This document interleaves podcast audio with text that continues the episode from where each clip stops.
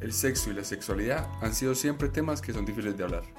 Por eso hemos creado el Laboratorio del Placer, un espacio abierto y sin tabúes para tener esas conversaciones que necesitamos y queremos tener. Bienvenidos a la segunda temporada del Laboratorio del Placer. Bienvenidos a otro capítulo de El Laboratorio del Placer. Eh, somos Sergio y Gretel de Pleasure Lab y hoy estamos con Juliana de En Confianza con un tema también que creo que va a ser bastante interesante para, para todos, porque para nosotros lo es. Este tema hasta nos lo preguntan en, en la tienda y la verdad es que nunca sabemos cómo contestarles muchachos. Entonces por eso traemos a Juliana. Eh, ella intentará solucionar todas las dudas que se generen hoy. Que se generen y que ustedes también hayan dicho en el Instagram y vamos a ver cómo nos va. Igual, cualquier duda que tengan, que surjan después, nos pueden hablar a nosotros o a Juliana y se la respondemos. El tema de hoy es sexo en el embarazo. Que es complejo.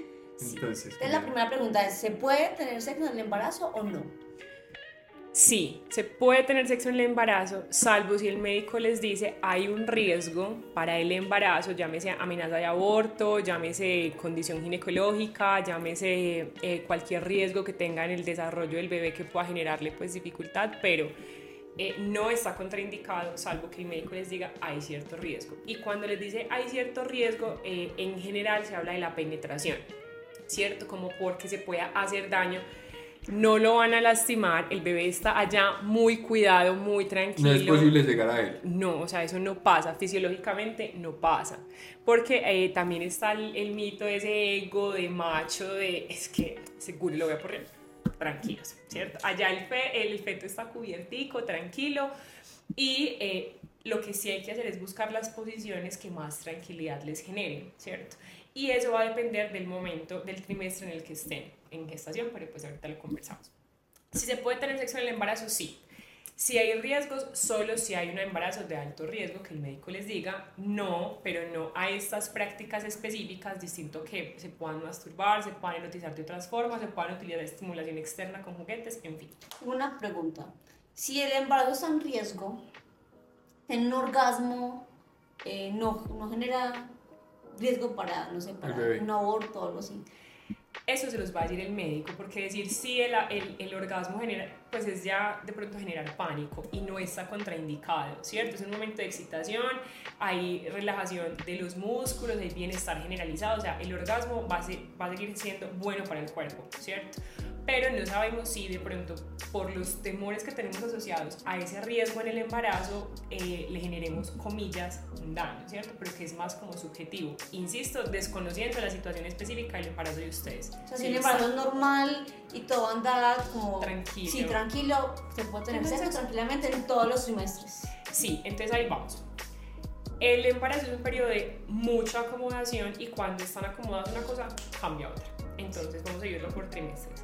Normalmente las parejas reportan menos actividad sexual en el primero y en el último, porque son los momentos, el primero de mayor acomodación y entendiendo qué está pasando. Entonces el cuerpo de la mujer hormonalmente va a estar muy ambiguo, como aterrizando, ¿cierto? Haciendo espacio para la otra persona y yo como mujer entendiendo mi realidad de lo que tengo que cuidar. En el segundo trimestre las personas suelen estar más perdón, más acomodadas, ¿cierto? Entonces, como ya entendimos, ya nos adecuamos, medianamente organizamos la rutina, podemos, ¿cierto? Como que... Hay más disfrute en ese momento. Las personas deben como a erotizar porque se disponen a, a hacerlo. En el tercer trimestre, ya por los cambios físicos, puede ser un poquito más difícil, pero difícil no significa no se puede hacer. Es saber leer las necesidades de las dos personas en ese proceso de embarazo. No significa que los hombres siempre van a querer y las mujeres no. Hay mujeres que el embarazo les detona el apetito sexual. Una sí, cosa impresionante. Sí, el embarazo afectaba el apetito o la libido. Sí, y no podemos generalizar, porque hay mujeres que antes de quedar en embarazo tenían un apetito sexual súper grande, súper diverso, y con el embarazo se apaga. Y puede ser hormonal, ¿cierto? Y puede ser como, he disfrutado mucho de esto, quiero concentrarme exclusivamente en esto, o entender qué me está pasando, o lo que sea que haya relacionado el embarazo, o hay mujeres que de pronto tenían menos deseo antes del embarazo y un poquito se les aumenta. No se ponen pues como que todos los días quiero, pero hay más intención. Necesitamos separar dos conceptos y es placer sexual como eh, orgásmico, ¿cierto? Como tener sexo y terminar en orgasmo, a intimidad e intimidad erótica. Normalmente las personas en el embarazo reportan mucho más deseos de intimidad.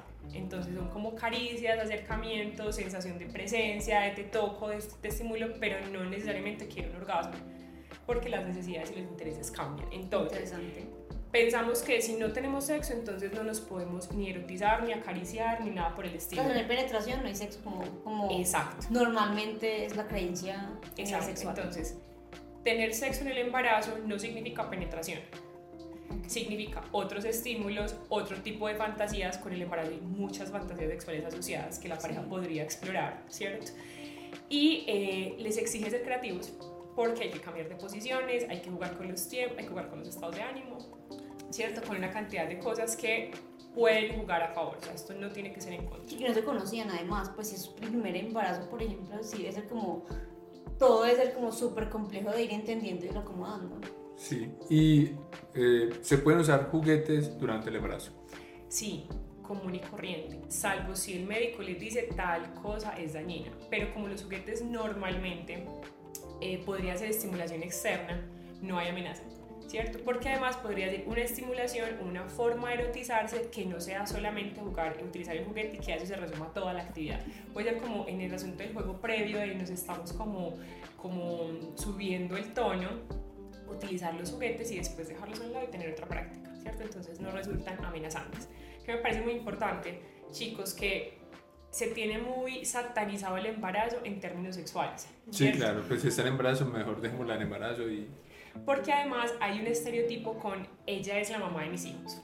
Entonces ya con la mamá de mis hijos no hago eso. Ya ella, ¿cierto? Entonces como que se deserotiza Cambia de ser eh, mi novia, mi esposa, mi pareja, a ser la, mamá de mis hijos. Exacto. Pero también es mucho de, de, la naturaleza, ¿no? Pues lo, tengo entendido de que los leones eh, se aparean con la hembra y ya después de tener los hijos, pues ellos creo que se apartan. Pero nosotros no somos leones. Sí, nosotros nos excusamos en eso porque sí, es lo que escucho. Pues es lo que uno escucha. Ay, los mamíferos, no sé qué, entonces cambian los roles. Listo, eso es muy válido. Eh, es como hablamos en el otro episodio de si intuitivamente somos eh, para varias parejas. el punto es que eso es cultural, ¿cierto? También es increíblemente machista de que esta es la mamá de mis hijos y esta es con la que me acuesto. Entonces ahí tenemos que, insisto, como les digo en todos los episodios, mirar cuáles son las creencias sobre las que se para la relación. Porque también hay que decirlo, muchas mujeres cuando llegan al embarazo, ay, siquiera, ya no tengo que tener más sexo. Ah. O esto me justifica no tener sexo durante un año. Entonces, también, em, digamos que ganancias por los dos lados. pesado. Sí, y, sí, sí, ¿no? y, y, culturalmente también, pues, eh, pues, nuestras abuelas tienen 10 años, 12 años.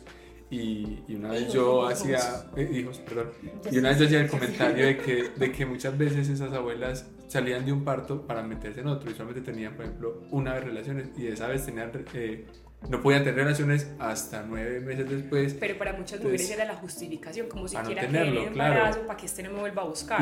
Y, más porque eran brus, pues en esa época no había educación sexual, no había lubricantes. Era penetración. Era, penetración. Era, era, un sexo muy enfocado a, a procrear. Entonces creo que también viene de ahí, como que desde que quedes embarazada, nos vemos dentro de, después de que hagas la dieta y ahí sí de pronto vuelves a, a me llegan al consultorio mujeres que me dicen tengo dos hijas y, y, después de que fui mamá o sea, después de cada embarazo, al año me volví a tocar. Al año. O sea, y miren que... Se le alarga la dieta prácticamente. Literal.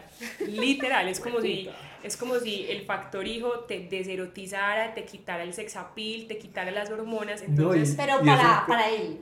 Él fue quien decidió ser un Y para, para me lo que es súper, porque acuérdate de, los cambios físicos que tiene, yo llego y le echo leña de que ya no vamos a tener hasta dentro de un año y vos te sentís súper mal con tu cuerpo, entonces ya crees que no le gusta a tu Y también no solamente físicamente, que estás en una etapa donde estás también siendo mamá, pero no dejas de ser mujer. Entonces también, digamos, la, si la pareja no ayuda a que tu lado de mujer se, reconecte pues, contigo. se, ahogan. Entonces, ¿qué me dicen? Eh, ya fui mamá, pero pues como que perdí a mi esposo, y como, hola, tocame, mirame, e incluso porque las muchas mujeres se sienten muy sexy después del embarazo, ¿cierto? se erotizan un montón, hay, hay mujeres que, o, parejas, pues, que erotizan mucho a sus, a sus esposas o a las mamás de sus bebés con, con, la dimensión de embarazo y después es como se apagó el switch. Ah, Entonces es como, Juliana, me estoy enloqueciendo, pues porque es que mira, o sea, me resumo a ser mamá, pues porque disfrutaba mucho el sexo con mi esposo y entonces ya qué hago, ¿cierto? Entonces como tengo categoría mamá, dejé de ser mujer lo que tú dices. Entonces no es como de un lado del otro, es cierto que ambos géneros han logrado muchas ganancias secundarias para evitar la sexualidad y la intimidad en la pareja de cuenta de los embarazos. Ahora, más o menos 7 de cada 10 parejas eh, entran en crisis cuando reciben su primer bebé, en crisis de pareja. Muy, No muy, so- muy alto. altísimo. No solamente, no solamente pues como crisis de, de relación o de rutina, crisis de pareja, que incluye lo sexual. Entonces salir de ahí es muy costoso porque es el primer bebé, estamos aprendiendo a hacer esto, a armonizar con trabajo, a armonizar con cómo, porque además a las mamás y a los papás es el papá perfecto, esto y esto y esto, y cumplan y, ten- y tengan hijos instagrameables, ¿cierto? Claro, sí. Ya, de, los, sí, que de los que, fotos, de los que puedan lucir, entonces a los niños les dicen foto y es como, y posan mejor que uno y es como, esa es, ese es su filtro con la vida. Hace poquito leí algo sobre el tema de la maternidad y como la carga que exige eh, que tengo que ser una mamá perfecta, Ujú. no una mamá feliz. Entonces también creo que parte mucho de esas, toda esa carga social que se le pone pues, a ambas personas, a ambas partes de la relación, de que el papá tiene que ser perfecto y la mamá perfecta y si todo se ve perfecto y más que ahora en una época de redes es lo que está bien, pero y de los fondo la relación puede estar Y los comentarios de grave. gente tampoco ayudan. Pues no sé si todo el mundo dice, ay, no, eso después del, del hijo ya no es igual. Y es lo, lo Que es que escucha. Es como lo cuando la gente se casa. siempre. Ah, ya se casaron. Ah, qué problema, se dañó la relación. Ah, igual. Bueno, Entonces ya eh, después de unos la, la- la normal es como, ah, ¿cuántos llevan de casadas? Uno, dos años. Están en los gloriosos. Ay, sí, no, eh, Ay, y felices, clásica, sí. después Debería ir a terapia. Los espero en el consultorio, es lo que digo en ¿Qué todo. clase de relación tóxica tienes en tu vida para decir eso? de Exacto. Tuviste, tuviste. Ese es el punto. Si mi referencia de vida es tormentuosa, está estereotipada, si yo la estoy padeciendo, lo que hago es replicarlo hacia afuera. Entonces, básicamente estamos cerquita de muchas personas insatisfechas con su vida. Pero entonces, eh, cuando nosotros estamos frágiles, cuando no tenemos límites con lo que yo como persona soy y lo que permito que no entre, entonces, claro, empiezan un montón de, de disparos y uno es como, ay, no, ya me morí. Pues como que fracasé, no estoy cumpliendo con el deber ser, mira lo que están contando, a mí por qué no me está pasando eso, y las redes sociales van y le hacen así en la llaga. Entonces, bueno, para, para el embarazo, eh, una lectura muy íntima, ¿cierto? Entender cuáles son sus necesidades, eh, distinguir que una cosa es el placer sexual erotizado y otra cosa es la intimidad. A veces la intimidad y, la, y, y el cuidado físico de la otra persona puede derivar en que terminamos teniendo sexo y está rico porque no está planeado, pero también caemos mucho en el fantasma de cómo estamos en embarazo, ya no es necesario. Entonces, el sexo no es necesario porque haya que hacerlo. Entonces, eh, de ahí también preguntémonos para qué tenemos sexo, ¿cierto? Como si el sexo hubiese que justificarlo. Entonces, el embarazo se nos vuelve la armadura de no es necesario porque ya quedé embarazada. Ya, ya o sea, mira cómo pues, estoy. sí. Exacto. Entonces, eh, esto se trata de jugar como con, los, con las creencias con las que cada persona viene y también las expectativas sexuales que tienen en la relación. Y, digo, Eh, ahorita que mencionabas el, o que estamos hablando, hablando tanto del tema del posparto también, como qué recomendaciones pues, como, o qué podemos hablar de, del tema del posparto, que has visto que sea como lo más común que pueda pasar y cómo eh, a nivel de pareja se Sí. puede antes de llegar al posparto ir hablando de, de temas o ir hablando de, de qué acuerdos podemos tener o qué, pues, sí, qué tema del posparto se puede eh, hablar con la gente que nos escucha para que no lleguen a un punto donde es que ya dejé de ser mujer, que soy mamá o cómo le expreso o cómo el hombre también puede entender esa situación.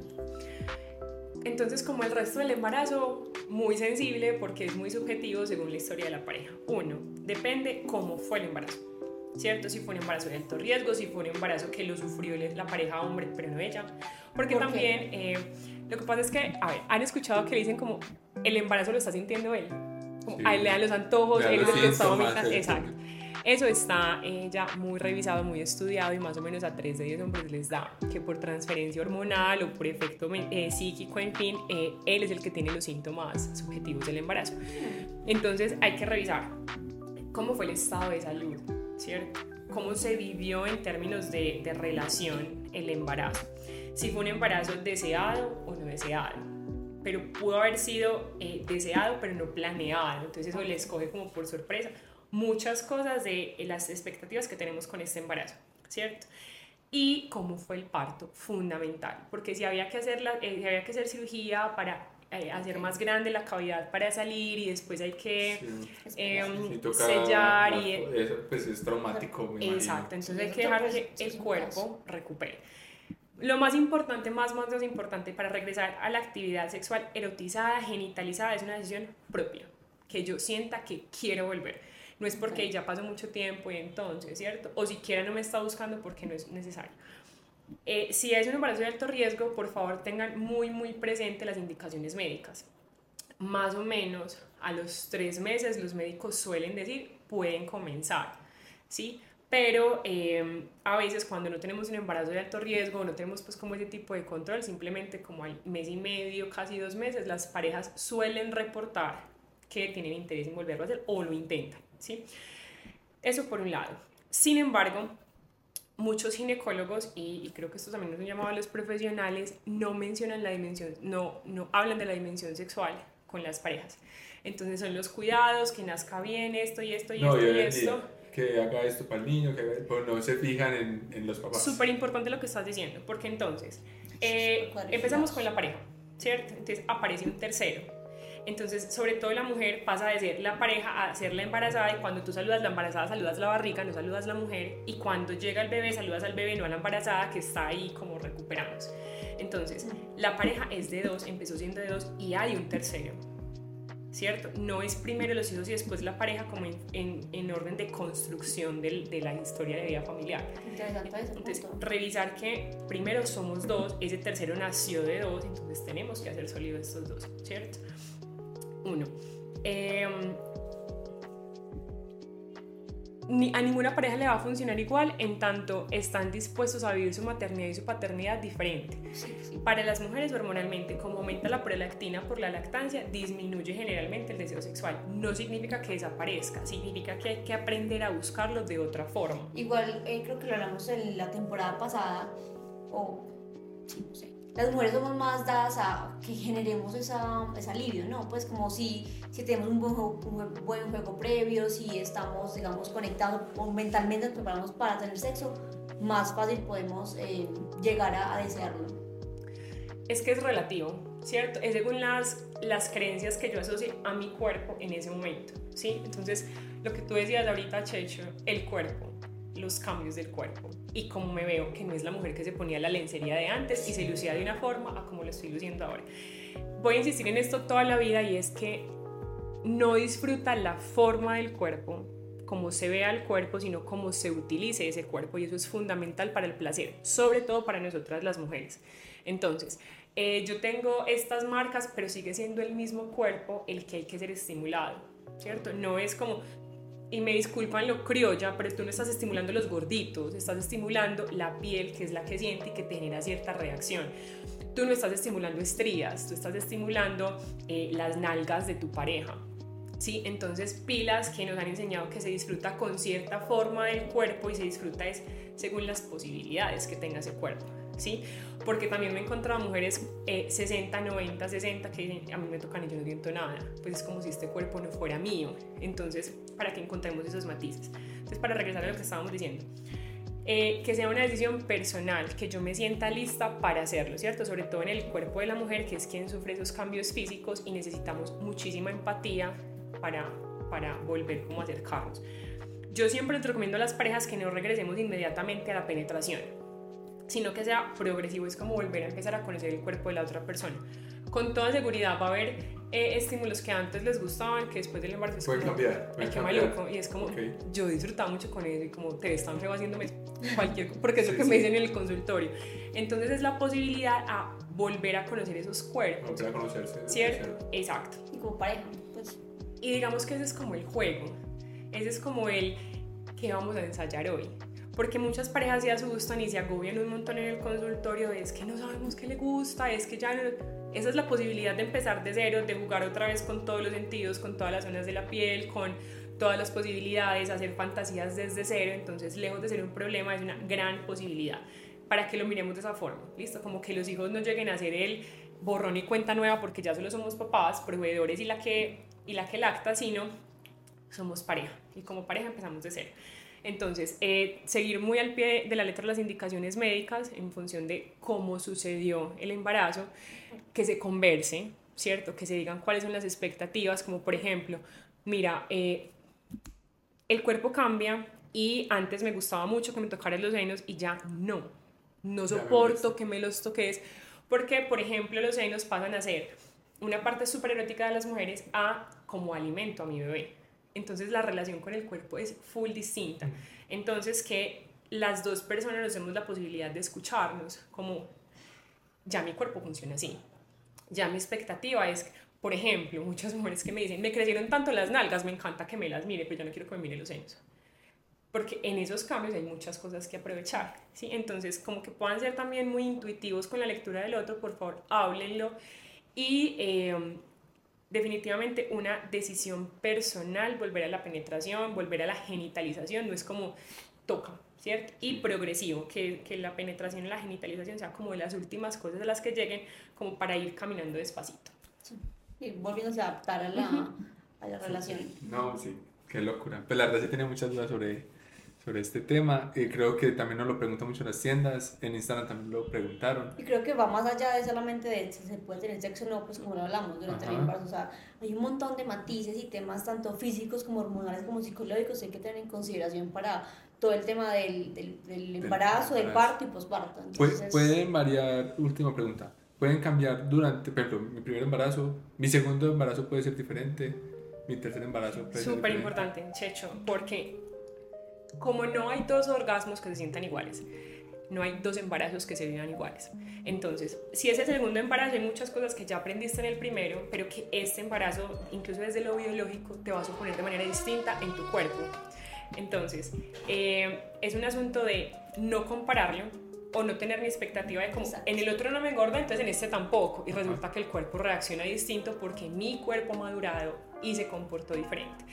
En el primero yo tuve súper una cantidad de ganas impresionante. Acá es como, ay, voy a dar otra rapiada. Sí, ¿cierto? entonces ahí puede, puede el comentario, ah, pero con el primer hijo si lo hiciste.